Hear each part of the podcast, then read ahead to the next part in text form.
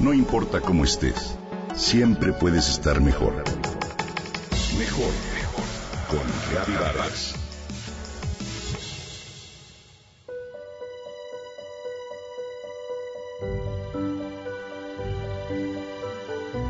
Había algo en el aire que hizo que los transeúntes nos detuviéramos hipnotizados. Era una fuerza que no podíamos resistir y que me recordó una de esas películas de ciencia ficción en la que los personajes obedecen como muñecos a un poder superior. Solo que en esa calle angosta y empedrada del antiguo barrio de Barcelona, la diversidad de apariencias, edades y nacionalidades llamaba la atención.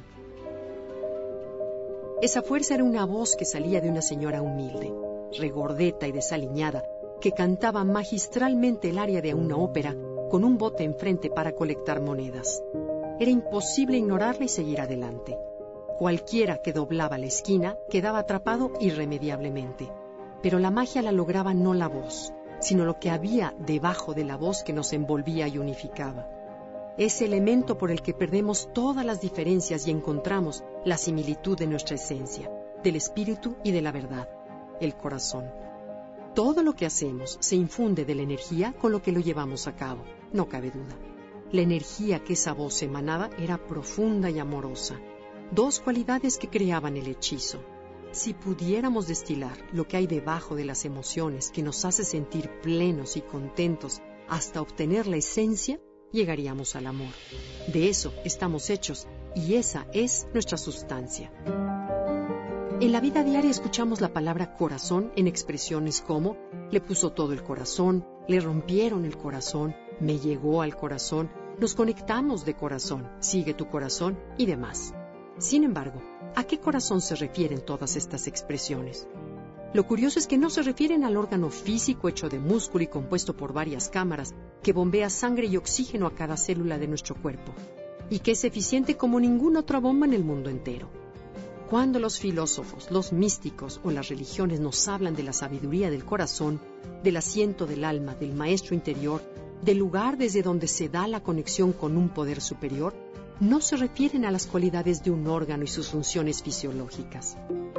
En la diferencia entre las definiciones del corazón físico y el emocional, se encuentra la raíz de la división tan profunda que hay entre cuerpo y mente en la medicina de hoy. Comenta el doctor Stefan Rechtschaffen, autor del libro Time Shifting. La ciencia actualmente acepta cada día más que las emociones y los pensamientos tienen consecuencias importantes en nuestra salud, longevidad y bienestar en general.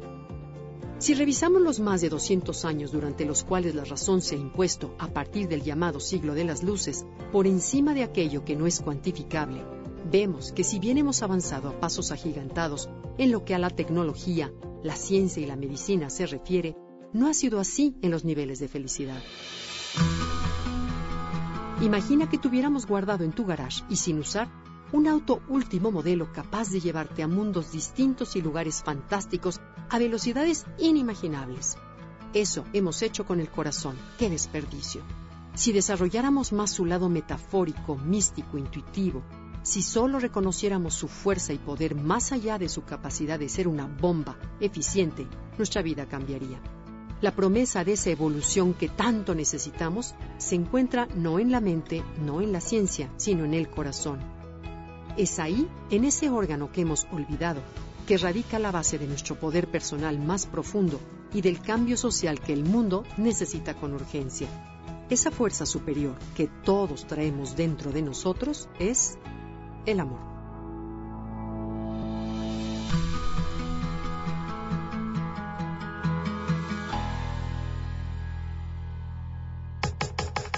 Comenta y comparte a través de Twitter. Gaby-Vargas. No importa cómo estés, siempre puedes estar mejor. Mejor, mejor.